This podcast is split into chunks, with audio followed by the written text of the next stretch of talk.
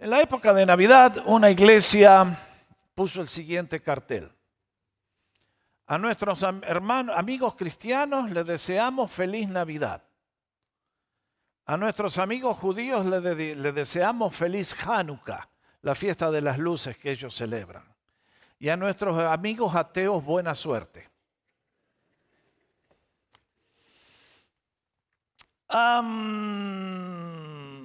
Ustedes y yo vivimos en Norteamérica. Y creo que vivimos en un lugar muy peligroso. Este país ha sido tan bendecido por Dios que en esta nación las bendiciones de Dios son tantas que corremos el riesgo de que sean un colchoncito que nos ponen a todos a dormir. El Señor Jesucristo nos enseñó a orar el Padre nuestro diciendo, el pan nuestro de cada día, danoslo hoy. ¿Ustedes creen que es necesario hacer esa oración en Estados Unidos? No, de ninguna manera. Aquí la abundancia es tanto que hasta un mendigo que está ahí en la esquina del semáforo esta mañana va a terminar el día y con las que le den, con las limosnas, va a tener suficiente para llenar el estómago en este día. Ustedes y yo tenemos todo programado, todo que está al alcance de nuestra mano. La escuela es gratis, eh, tenemos salud, tenemos comida, tenemos vestido, tenemos todo. No nos sorprende cuando millones de nuestros seres eh, queridos, nuestros compatriotas, buscan de entrar a este país de abundancia. Pero mis queridos, temo de que vivimos en una sociedad muy peligrosa. Y es que entretenidos haciendo las cosas nobles y buenas que son nuestra obligación, corremos el riesgo de perder la eternidad. Y si yo saliera en este día a preguntar, ¿usted necesita a Jesús en su vida? ¿Qué me respondería la gente? El 99% diría, no, yo no necesito a Jesús para ser exitoso. Yo trabajé, estudié, me va bien, prospero, soy exitoso, vivo en Malibu, tengo una mansión, tengo de todo. ¿Para qué lo necesito a Jesús?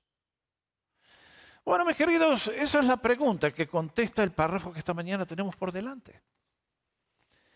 Jesús vino a este mundo porque tenía que cumplir una misión muy importante. Que nosotros no lo sepamos, que no lo comprendamos, no cambia la realidad. Yo doy gracias que el Señor Jesucristo vino.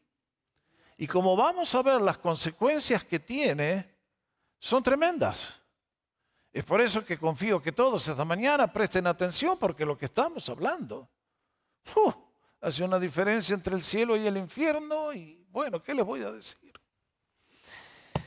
Cuando abrimos Juan capítulo 3, les expliqué hace un ratito, comienza con el relato de lo que el, escritor nos viene contando. ¿Quién es Cristo? ¿Quién es Jesús? Y en el capítulo 3 les dije, encontramos el mensaje más importante que tenemos en la Biblia. Se los dije la vez pasada, si perdiéramos todo el resto de la Biblia, sería grave, nos faltaría mucho. Pero si salváramos Juan capítulo 3, todavía podemos hacerla. Es por eso que hoy les quiero hablar rápidamente de lo que contiene este párrafo tan rico. Cuando ustedes y yo eh, llegamos, ya les voy a explicar por qué utilicé ese título para el estudio de esta mañana. Tiene, ver, tiene que ver con el último versículo. Vamos a la próxima transparencia, chicos. Antes de hablar del texto, del mensaje, a mí siempre me gusta ubicarlo geográficamente. Yo no sé, mi mente funciona así. Si yo me puedo ubicar en la escena, entonces es mucho más fácil para mí. Y yo lo que encuentro en este capítulo son dos cosas. Primero, nos vimos lo que el Señor estuvo haciendo en la capital de Israel, Jerusalén. Allí fue que entrevistó a Nicodemo. Pero ahora leímos que el Señor se va a trasladar al Jordán. Vamos a la próxima transparencia y ahí los voy a ubicar. Miren, ahí en el mapa tienen lo que eran en los días del Señor las tres grandes provincias que formaban la tierra de Israel. Al sur Judea, donde estaba Jerusalén. Luego venía Samaria, eso lo vamos a estudiar un poco en el próximo estudio. Y luego la provincia de Galilea. Ahora, allí, uniendo el lago de Galilea con el mar muerto, está ese río que tienen una foto. La tomó Juan el Bautista con el celular. Ahí está. Eso les da una idea del tamaño, que la puse para que vean el tamaño que tiene el río Jordán, que no es un Mississippi, un Amazonas, sino que acá sería un arroyito, pero es un río vital.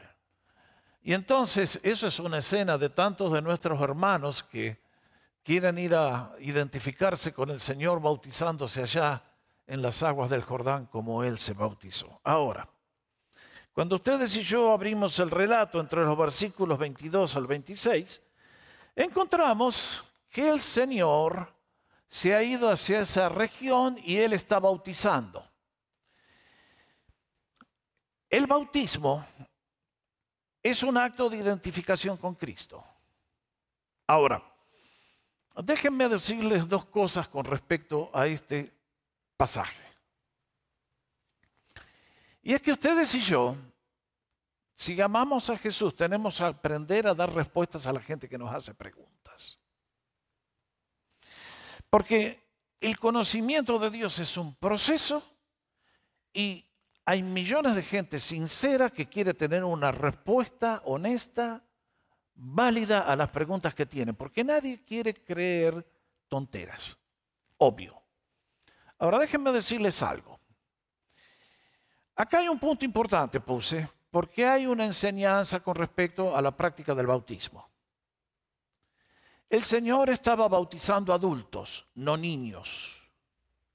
¿Y por qué creen que iba al río Jordán a bautizar? Allí se nos dice, fue a esa región porque había abundancia de agua. Alguien me preguntará, pastor, ¿por qué ustedes no, no bautizan niños? porque eso es una práctica que entró 350 años más tarde que Cristo estuvo en nuestro mundo. En el día de hoy, la iglesia popular, algunas denominaciones protestantes bautizan niños.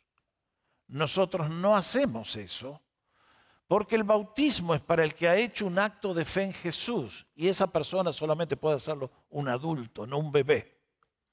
Además, si era cuestión de tres gotitas que tiramos, ¿para qué tenía que ir el Señor hasta el Jordán donde había agua? La palabra bautismo significa meter abajo del agua, sumergirlo. Por eso ustedes y yo hacemos lo que hacemos acá cuando celebramos un bautismo, dando a entender que cuando la persona es puesta debajo del agua le está diciendo adiós a la vieja vida del pecado, el mundo y la carne, y se levanta una nueva vida de resurrección por el poder del Cristo que vive. ¿Se entiende? Ahora eso es un símbolo. Eh, nadie podrá ser salvo por ritos, no importa cuán correctos sean. Entonces vale la pena recordar que el Señor bautizaba adultos en un lugar donde había agua porque los metía abajo del agua. ¿Se entiende? Muy bien. Segundo, es un poco triste que los seguidores de Juan, eh, viendo que el Señor ahora es el que ha captado la atención y que la gente está siguiendo más al Señor Jesús que a Él, le dice, maestro, eh, todos los que nos seguían a nosotros ahora se van con el otro. Se ve que no habían entendido muy bien la cosa. Y es por eso que ante esta situación Juan nos va a dar el mensaje que sigue. Pero miren, la fe cristiana no se impone por la fuerza. La fe cristiana se impone con el amor. ¿Cristo nos capta la atención a nosotros con un garrote? No. Él nos invita a una relación personal diciendo, mira todo lo que te estoy dando. ¿Dónde vas a encontrar mejor deal que este paquete que te ofrezco? Así es el Señor. Bendito sea su nombre. Por lo tanto, en este lugar le damos la bienvenida a todos. Y si no se siente cómodo aquí, estoy seguro que nosotros vamos a orar para que el Señor lo bendiga y encuentre un lugar donde se sienta feliz. Amén. Porque, ¿saben una cosa? El cristianismo no es para andar sufriendo, ni cargando, ni... No, no, no, no, no. Cuando Cristo viene a nuestra vida, la llena con su gozo y con su felicidad. ¿Amén? Claro que sí. Bueno, entonces, como consecuencia de eso, yo encuentro el testimonio de Juan, donde, próxima transparencia, entre los versículos 27 y 30. Y vamos a aprender tres cosas, nos va a decir Juan. Uno, una palabra de aclaración, versículo 27-28. No puede el hombre recibir nada menos que le sea dado del cielo. Vosotros mismos me son testigos de que le dije, yo no soy el Cristo, sino que soy enviado delante de él. Hermano, ¿quiere marcar esta frase? Cuando dice que el hombre no puede recibir nada menos que le sea dado por Dios. Esto es una verdad que no hemos alcanzado a comprender. ¿Por qué es usted quien es? Porque Dios lo hizo quien es. Em, estoy refiriéndome a la capacidad mental, los dones, las habilidades que Dios nos ha concedido. Ahora, si usted es una persona horrible, eso no es obra de Dios, eso es obra suya. ¿Eh? Nadie dice amén. está bien, está bien, está bien. Vamos tranquilo, vamos tranquilo. Pero miren, queridos, acá hay una palabra muy cierta, que ustedes y yo no somos casualidades. Estamos en este mundo porque Dios, en su sabiduría infinita, Él nos formó a su imagen y nos ha dado talentos y nos ha hecho quienes somos. Es por eso que una de las cosas más lindas que tenemos en la vida es descubrir quién soy yo para cumplir la misión de Jesús. Y en el propósito de Dios, qué cosas lindas que podemos hacer y realmente vivir vidas gozosas que le glorifiquen llevando fruto en tantas cosas. Juan lo reconocía. Lo que él estaba haciendo le había sido dado por Dios.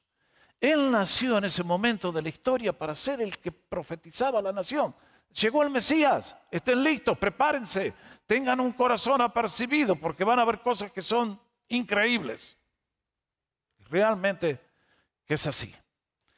Juan la tenía muy clarita. En el capítulo 1 vimos que le dijo a los fariseos, yo no soy el Cristo. Y ahora se lo vuelve a reiterar a sus seguidores que tal vez estaban pensando, maestro, tal vez no te dieron un fair deal. No, no, no, no, tranquilo muchachos. Yo vine para preparar el camino del Señor que viene con su bendición plena. Amén. Segundo, nos va a dar una palabra de instrucción. El que tiene a la esposa es el esposo, pero el amigo del esposo es el que está a su lado y lo oye, se goza grandemente de la voz del esposo. Por eso mi gozo está completo. Esto es algo que para nosotros no tiene sentido. Pero en los días de Jesús, ¿cómo funcionaba? Que cuando había una wedding, había un wedding coordinator, como en el día de hoy. ¿Y quién era el wedding coordinator? el mejor amigo del esposo. Él era el que organizaba todo, el que hacía todos los preparativos.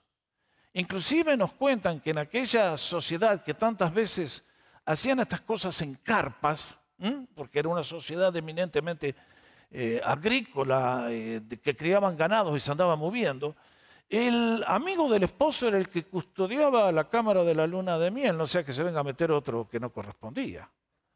Así que cuando Juan dice, yo soy el amigo del esposo, mi alegría más grande es ver que mi mejor amigo está siendo feliz. Qué lindo, ¿eh? Ah, comprendía que todo en la vida tiene que ver con la persona de Cristo y que a Él se debe enfocar toda nuestra atención. Y es por eso que en el versículo 30 nos da este desafío personal que estuvimos cantando es necesario que Él crezca y que yo disminuya. Qué linda definición de lo que es la vida cristiana. El día que ustedes y yo conocemos a Jesús, venimos con una mochila que es un peso mortífero y mortal.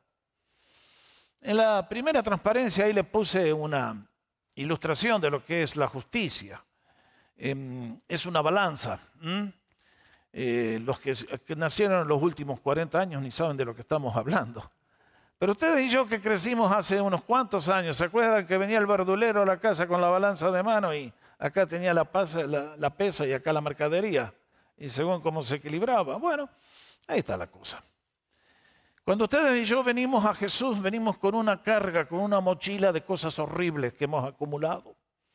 Actitudes, pecados, cosas que nos destruyen, que nos comen la salud mental, física, todo.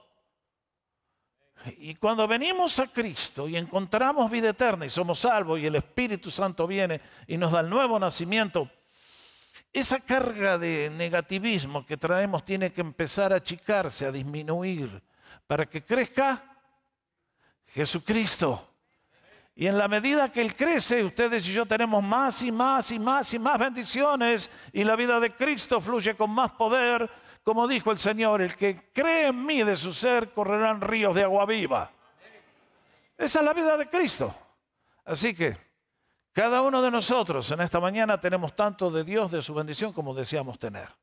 Eso depende de nosotros. Es nuestra gran decisión.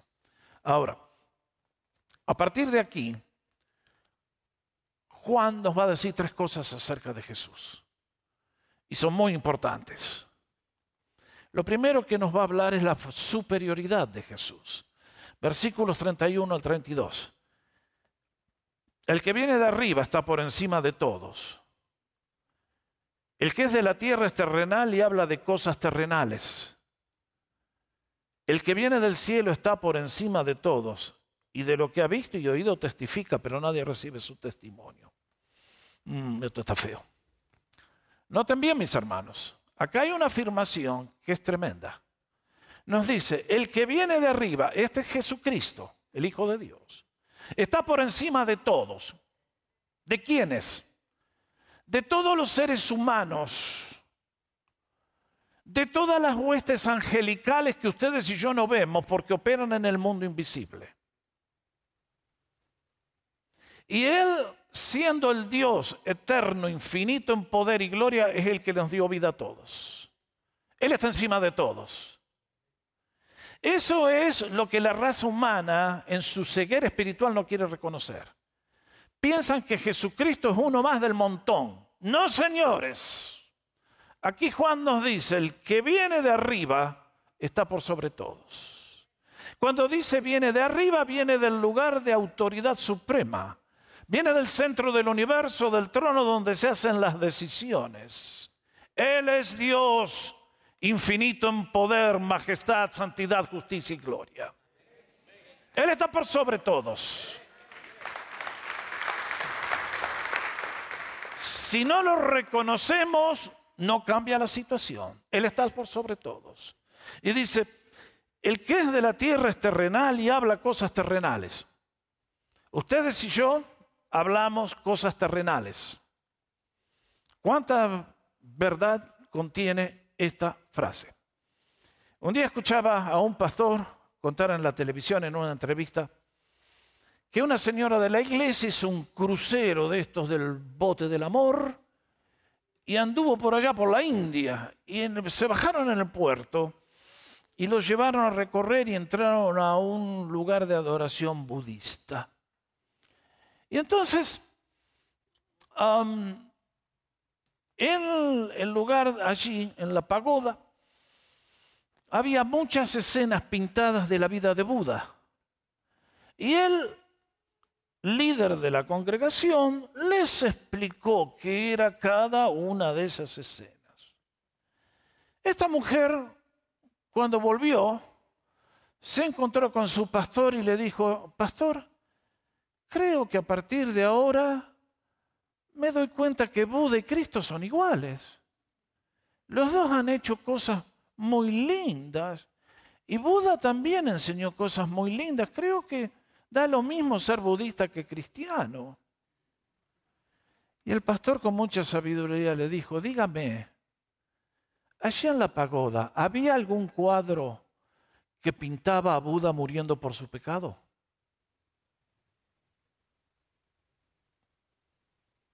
Ahí está la cosa. ¿Es Cristo uno más entre muchos profetas y charlatanes? No, señores. Este es el desafío de Cristo, por el cual la gente lo aborrece y lo odia, porque Cristo no es igual a usted. Usted es un macanero. ¿Conoce ese término griego? Somos personas que hablamos sin saber. Emitimos juicios, opiniones, decimos, esto es así, esto es asá. Dígame, usted que sabe tanto, ¿qué hay un minuto después de la muerte? Cuénteme. Cuénteme, ¿cuál es su Biblia? ¿Qué escribió usted? Dígame, ¿qué cree usted? Ah, ahí hablamos cosas terrenales. Lo que Buda habla vale tanto como lo que yo hablo, como lo que usted hable, como cualquiera. Si ve a un tipo ahí que anda todo perdido, vale tanto su palabra como la suya y la de Buda y todos. Cristo es distinto a todos. Porque Él primero vino de arriba para decirnos a dónde vamos ustedes y yo y qué es lo que nos espera y a dónde vamos a terminar de acuerdo a una decisión que tenemos que hacer. Por eso el que vino de arriba está por sobre todos. Y dice más, el que viene del cielo está por encima de todos y de lo que ha visto y oído testifica, pero nadie recibe su testimonio. Caballeros, damas, cuando ustedes y yo escuchamos la palabra de Dios en este libro, estamos y escuchamos la palabra de Cristo, estamos escuchando la voz del Dios eterno. Lo que Él dijo es palabra final, es palabra universal para todas las razas de este mundo en este día, es eterno del primer día hasta el último y la palabra de Dios permanece para siempre. Por lo tanto, nunca lo olvide. Los que hablan de cosas, ay sí, que las reencarnaciones, ah, usted se va a reencarnar en una flor un día y se lo va a comer una vaca y va a saber lo que le va a pasar después. Así que tenga cuidado lo que cree, porque las cosas no son tan chistosas. Lo que está en juego es algo mucho más grave. Entonces, además nos va a decir el mensaje de Jesús. El que recibe su testimonio este atestigua que Dios es veraz. Porque aquel a quien Dios envió, las palabras de Dios habla, pues Dios no da el Espíritu por medida. Se los dije hace un instante. Jesús nos trajo la palabra de Dios. Cuando escuchamos hablar a Jesús, estamos escuchando al Dios vivo. Ahora, yo aquí, por ejemplo, como vuestro pastor, tengo una responsabilidad enorme. ¿eh? Porque mi misión es contarles a ustedes la palabra de Dios, no lo que les gustaría escuchar. La palabra de Dios es medicina dolorosa y costosa muchas veces, pero es la única que nos puede sanar y nos puede dar esperanza y vida eterna. Es por eso que muchos prefieren venir al púlpito a contar chistes y entretener y dar clases de historia y de mejora personal. Muchachos, si quieren hacer esto, yo les compro un libro de 20 centavos y se lo regalo. Confío que todos los que estamos acá hemos venido esta mañana diciendo, pastor, hábleme la palabra de Dios. No me venga con azúcar. Hábleme aunque duela. Quiero ser salvo del cáncer que me está comiendo. La palabra de Dios tiene ese poder. Por eso, ustedes me conocen. ¿Ven lo que estoy haciendo hoy? Lo hace 20 años que lo vengo haciendo en esta iglesia. Vamos renglón por renglón diciendo, hermano, esto dice el Señor para ti. Tómalo porque es para tu bendición. Tercero, nos dice la autoridad absoluta de Jesús. El Padre ama al Hijo y ha entregado todas las cosas en su mano. Voy a leer un versículo más en la próxima transparencia, chicos lindos. El Señor lo va a decir más adelante, vamos a volver de nuevo en unos pocos domingos. Porque el Padre a nadie juzga, sino que todo el juicio lo dio al Hijo. ¿Para qué? Para que todos honren al Hijo como honran al Padre. El que no honra al Hijo no honra al Padre que lo envió. Ah, mis hermanos, acá hay un tema tremendo. ¿Qué dice Dios? Que hay un día, dice la Biblia, está establecido a los hombres que mueran una vez y después el juicio. Delante del Creador, ustedes y yo vamos a tener que comparecer. Ese día está fijo, está establecido en el calendario de Dios, nadie lo puede mover, nadie lo puede retardar. Ese día tú y yo vamos a tener que comparecer delante del Creador para dar cuenta de nuestras obras, palabras y actitudes mientras estuvimos en la vida. Ahora dice que en el tribunal que ha de juzgar a la raza humana se ha de sentar nuestro Señor Jesucristo. Él es el juez del universo. Y acá nos dice que todo el juicio se lo ha dado al Hijo. ¿Para qué? Para que ustedes y yo aprendamos a respetar al Señor, a honrarle. Esto significa reconocerlo, tenerlo en cuenta, serle agradecido, obedecerle y vivir vidas que lleven fruto para gloria de su nombre. Esto Dios lo espera de todos. Dios espera que le amemos como gratitud por todo lo que nos da. Hoy estamos vivos. Confío que esta mañana te hayas levantado y hayas dicho, gracias Señor que me has dado la vida en este día. Gracias Señor que me diste la familia. Gracias Señor que tengo salud. Gracias Señor que tengo trabajo. Gracias Señor que tengo todo lo que tengo y soy todo lo que soy. Por tu misericordia. Esta mañana más temprano le citaba las palabras del profeta. Por la misericordia del Señor no hemos sido consumidos. Porque sus misericordias son nuevas. ¿Cuándo? Cada mañana. Cada día el Señor nos colma de favores. Y el, profeta dice, grande es tu fidelidad. Amén. Claro que sí. Es por eso que nos dice, el Padre ha dado todo el juicio al Hijo. Y esta mañana les pregunto a todos, ¿cómo está su coeficiente de conocimiento, de gratitud, de reverencia, de respeto? Todo eso va, nos va, nos esa es la hoja de examen. ¿eh? Entonces dice, para que todos honren al Hijo y al hacerlo honramos al Dios verdadero. El que no honra al Hijo no honra al Padre que lo envió. Bueno, acá hay un tema que yo a veces me olvido qué hablé dónde, ya que por las dudas que no lo escucharon, se los cuento. Miren, lo vivo diciendo un millón de veces desde este púlpito. Tantas veces la gente piensa, ay, yo no voy a la iglesia porque están en contra de la pachanga, están en contra del alcohol, están en contra de la droga. Están Mi hermano, mi hermano, por favor, te has puesto a pensar que aunque si tú nunca tocaste un cigarrillo, una jeringa, lo que sea, y nunca le diste la gloria a Dios, te vas al infierno de cabeza. Lo vas a comprender alguna vez. En Daniel capítulo 5 hay una historia que realmente yo les digo, búsquenlo, libro de Daniel capítulo 5. Ahí había un rey que era el vivo, el vivo hispano. Hizo una pachanga con todas las de la ley, una orgía gigante. Y de repente en medio de la orgía apareció una mano que le escribió la sentencia en la pared del palacio. Y el rey que es igual a todos nuestros presidentes aquí latinoamericanos, llamó a los brujos para que le interpreten. ¿Ustedes creen que la gente sin Dios son neutrales? No, la gente sin Dios no son neutrales. Son adoradores de Satanás. Un día estaba en el seminario enseñando y les decía a los chicos, miren chicos, sean, abran los ojos. En todos nuestros palacios de gobierno, los políticos traen brujos para hacer trabajitos. ¿Ustedes creen que los políticos son gente valerosa? No, le van a pedir a la divina que le lea la mano a ver cómo le va a ir en las elecciones. ¡Ah! Y cuando dije eso, un jovencito me levanta la mano y dice, chicos, lo que el profe acaba de decir es absolutamente cierto.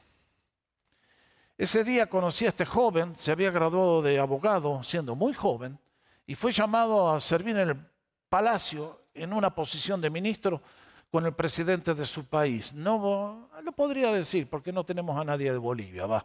Ah. Y me dice, miren, el primer día que entramos al palacio, el presidente ordenó, traigan una bruja para hacer una limpia. ¿Cuánto sabe usted del diablo? Por eso usted le va como le va. Tantas veces he dicho, el ser humano no sabe nada, ni de Dios, ni del pecado, ni del diablo. Así también le va. Demos gracias a Dios que tenemos este libro bendito donde Cristo nos vino a sacar el velo que nos enseguece, que nos vino a dar luz, entendimiento, conocimiento para poder vencer sobre todo esto y recibir el regalo más grande de Dios, que es lo que viene a continuación. Porque Cristo no vino solamente a enseñarnos, a educarnos, vino para decirnos ustedes tienen que hacer una decisión inmensa. Y es ¿Van a tener vida eterna o van a repudiar la vida eterna? Último versículo.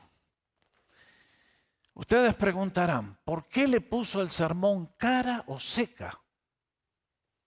Bueno, ustedes los futboleros saben de lo que estamos hablando, ¿no? Las damas tal vez no tanto. Bueno, ah, aunque hay algunas que son más fanáticos que nosotros. Pero ustedes saben que después que los equipos entran a la cancha y se saludan, Ahí están los cuatro árbitros o cinco y vienen los dos capitanes. Y el referee saca una moneda y hace ¡pum! cara o seca. Uno dice cara, el otro dice seca. Y en cómo sale, ¿de qué, se decide? ¿Quién arranca o de qué lado juegan? ¿De qué lado del, del campo de juego comienza el equipo, el partido? La cosa es simple es cara o seca. No es que la moneda puede caer así. Es cara o seca. Y mis amigos, ¿alguna vez se detuvieron a pensar que con Dios es cara o seca? Es exactamente igual.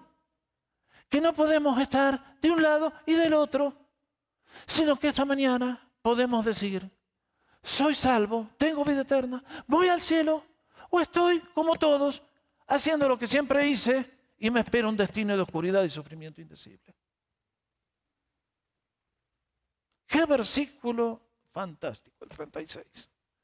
Me habla de posibilidades gigantescas.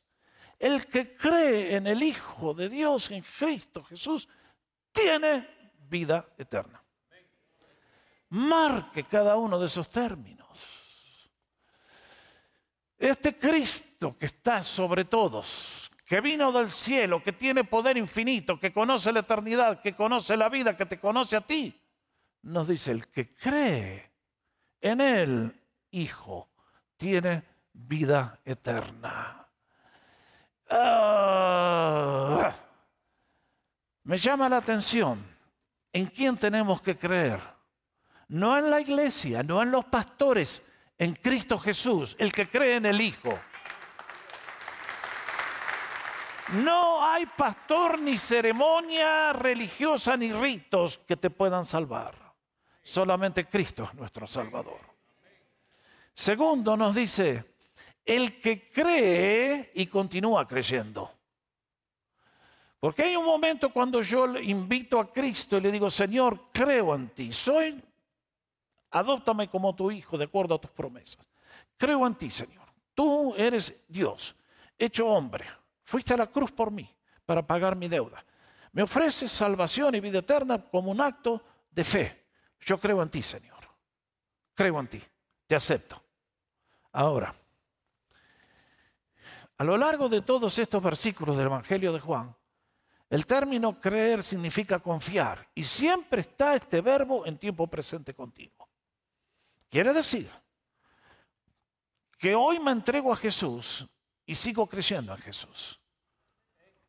De nada me sirve, he tratado de ilustrarlo a esto a veces en el pasado, a decir, ay, yo estuve casado hace 40 años atrás, me casé con Josefina. Espero que no haya ninguna acá. Hace 40 años atrás me casé con Josefina, pero hace 20 que estoy divorciado. ¿Y de qué te sirvió entonces? Muchachos, si Cristo está en mi corazón, es matrimonio hasta el último día y por toda la eternidad. Ah, no es... Ustedes saben que yo siempre he predicado desde este púlpito que la salvación es un regalo de Dios. Pero queridos, si yo después de un tiempo le doy la espalda al Señor, algo no salió bien. Por eso me encanta que dice, el que cree en el Hijo tendrá vida eterna. Tal vez tendrá vida eterna. Dice así, No, güey. Esta palabra tienes un regalo de la gracia de Dios, señores. Esto es que si hoy le doy mi vida a Jesús, tengo vida eterna, una vez y para siempre. Es el regalo de Dios, tiene vida eterna. No tengo que esperar a mejorarme, a cambiar, a ver cómo me va. No, yo creo en Cristo, Él viene a mi vida y me da el poder para cambiar. Ahora, la otra cara de la moneda. ay, ay, ay, ay. ¿Quieren que pare aquí? Nos vamos. Pero el que se niega a creer en el Hijo no verá la vida, sino que la ira de Dios permanece sobre él. Oh, jovencito, qué mensaje tan triste para ti, que piensas que la vida es todo cuestión de... Eh, eh, eh, no hay nada, no hay ninguna responsabilidad. está todo bien, está todo. Dale nomás. No sé si vieron las noticias esta semana. Me choqueó la noticia que vino de Texas, de ese, uno de los nuestros, lamentablemente, que barrió con una familia completa, cinco personas, las asesinó. ¿Vieron la noticia? Padre, madre y tres criaturas, uno de nueve años. ¿Por qué? Ahora este muchacho desaparece de las noticias. Va a ser juzgado y siendo que está en Texas y Texas practica la yo confío escuchar de que lo van a mandar al otro lado. Alguien me va a decir, pero no puede ser. No puede ser. Contra un ser humano, sí, que quitó cinco vidas inocentes. Y alguien va a decir, pero ¿cómo el sistema judicial puede ser tan severo? Acá tenemos que hacer como este inútil que tenemos acá, el, el gascón este que está acá, que dice, el ser humano necesita educación. No, el ser humano necesita educación. El ser humano es un pérfido que peca porque quiere y voluntariamente le ha entregado su vida al diablo. Y por eso termina liquidando una familia completa, borrándola. Y alguien dice, ay, pero si lo ejecutan, qué mal que está el sistema judicial. Damas y caballeros, ese hombre si lo mandan a la inyección letal, ¿tiene la culpa el sistema judicial? No, él trajo la condena sobre su vida por sus acciones infames. Cuando yo leo esto, la ira de Dios permanece sobre él. Damas y caballeros, hace un rato les dije, en Norteamérica estamos viviendo en zona de peligro. Todos los días el sol sale, todos los días tenemos comida, todos los días. Pero en silencio. El Dios Santo, infinito en justicia, en santidad, a quien hemos violado todos nuestros, todos sus mandamientos, hemos burlado de sus preceptos. Es el que dice, hijo, mi ira está sobre ti. Está sobre ti, está sobre tu familia, está sobre tus hijos. No lo queremos escuchar. Ese es nuestro problema. Cara o seca. ¿De qué lado estás? Tú tienes la opción, todos tenemos la opción de decir, Señor, dejaste la gloria para hablarme de este tema que tiene que ver con mi destino eterno. Te doy gracias, te recibo. Quiero vida eterna, dame vida eterna, Señor. ¿Hay algo que te impide recibir la vida de Cristo? Sí, tu pecado. En los días de Jesús, ¿Por qué se fue Herodes al infierno y le cortó la cabeza a Juan el Bautista, como vamos a ver más adelante? Ah, porque tenía una relación con una ñata y que oh, la esposa del hermano. ¿Y por qué se fue al infierno Judas? Y por la platita, por 30 moneditas de plata. ¿Y por qué te vas a ir al infierno tú? Tú sabes tu pecado. Y Dios también. Es por eso que hoy te invito. Ven a Jesús recibe vida eterna. Es tu gran opción, es, la gran invitación que Dios nos hace a todos en este día, si estamos fuera del reino. Y caro seca. Porque si no, bueno, la ira de Dios permanece sobre nosotros. En el día de hoy hablar estas cosas a los jóvenes que son tan astutos y andan con su celular y saben todo, parece ridículo. Pero todos los días nos encontramos que las noticias nos sacuden la carpa con vientos huracanados, diciendo, guarda, que tu vida no está comprada. Y es por eso que yo desde este púlpito soy tan enfático. Porque si Dios nos llama hoy a su presencia, cuando era chico, ustedes saben que yo tengo buena memoria, cantábamos en la escuela dominical, lo debo haber aprendido cuando tenía tres años. Una puerta y una sola, más lados tiene dos, adentro y afuera, ¿de qué lado estás? Una puerta y una sola, más lado tiene dos. Yo estoy adentro y tú, ¿dónde estás? Caro seca, ¿de qué lado estás? Hay una puerta, es la de la salvación. Su nombre es Cristo Jesús. Al traer este mensaje esta mañana, es mi anhelo que todos los que estamos en esta casa podamos decir, yo estoy adentro, tengo vida eterna, he creído en Jesús, lo he confesado y mi pasión con Juan el Bautista es decir, yo quiero que tú crezcas, Señor. Yo quiero menguar, quiero que tú crezcas, quiero conocerte más, quiero gozar más de tu comunión, de tu bendición, de todo lo que tienes para mí. Y si usted hoy todavía está fuera, hoy es el mejor día para decirle a Cristo, Señor, tú eres el que estás por sobre toda la raza humana. Tú tienes la palabra final de autoridad y de verdad. Hoy, Señor, confío en ti. Te entrego mi vida. Nos ponemos de pie para orar.